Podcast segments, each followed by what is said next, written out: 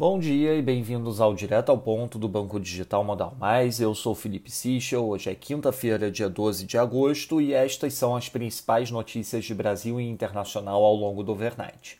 Começando pelo Brasil, em relação à PEC dos precatórios, o fundo proposto pelo governo para receber recursos de ativos da União e fazer gastos por fora das regras fiscais já tem um potencial de arrecadação de 574 bilhões nos próximos anos, segundo uma estimativa do governo. O número inclui as projeções de ganho com privatização, produção de petróleo do pré-sal e concessão de serviços públicos. Sobre a reforma do IR, a Câmara optou por adiar a votação do projeto. Os riscos, principalmente dadas as pressões dos estados e municípios pela queda de arrecadação, foram mencionados em nosso round trip em Brasília na terça-feira. Fica claro, no entanto, que houve frustração da expectativa de parte da base governista. Segundo o Estadão, a pressão de última hora pegou o presidente da Câmara, Arthur Lira, de surpresa, pois ele considerava que o projeto já estava encaminhado ainda não foi definida uma nova data para que o texto seja analisado.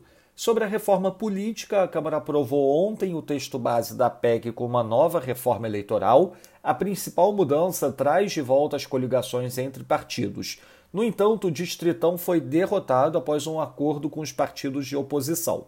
Se a mudança for confirmada pelo Senado, as eleições municipais de 2020 terão sido as únicas realizadas sem as coligações proporcionais. Passando para o setor internacional, nos Estados Unidos, em uma entrevista ao Financial Times, a Mary Daly do Fed se diz otimista em relação às projeções do outono e que por isso seria apropriado começar a discutir a redução do estímulo à economia. Sua projeção indica início do tapering no fim deste ano ou no começo do ano que vem. Sobre a relação bilateral com a China, o vice-secretário de Estado americano deve encontrar o um embaixador chinês para os Estados Unidos hoje. Ademais, a Bloomberg relata que a Janet Yellen estaria considerando também a sua primeira visita oficial à China.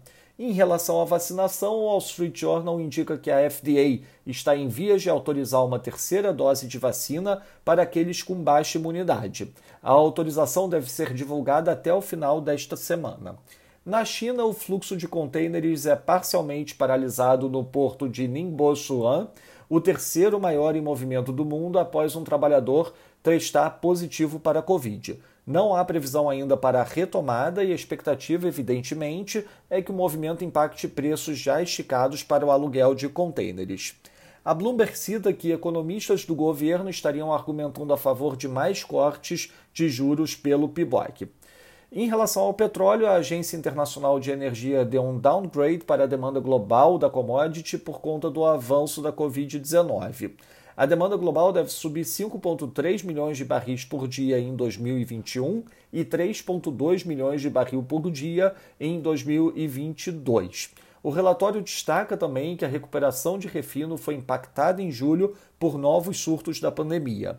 Na agenda do dia, destaque às 9 da manhã para a divulgação da PMS, às 9 e meia da manhã a divulgação do PPI nos Estados Unidos e às 3 da tarde a divulgação da taxa de juros do México. Nos mercados, o dólar index no momento enfraquecendo 0,03%, o peso mexicano valoriza 0,18%, enquanto o rand sul-africano desvaloriza 0,22%.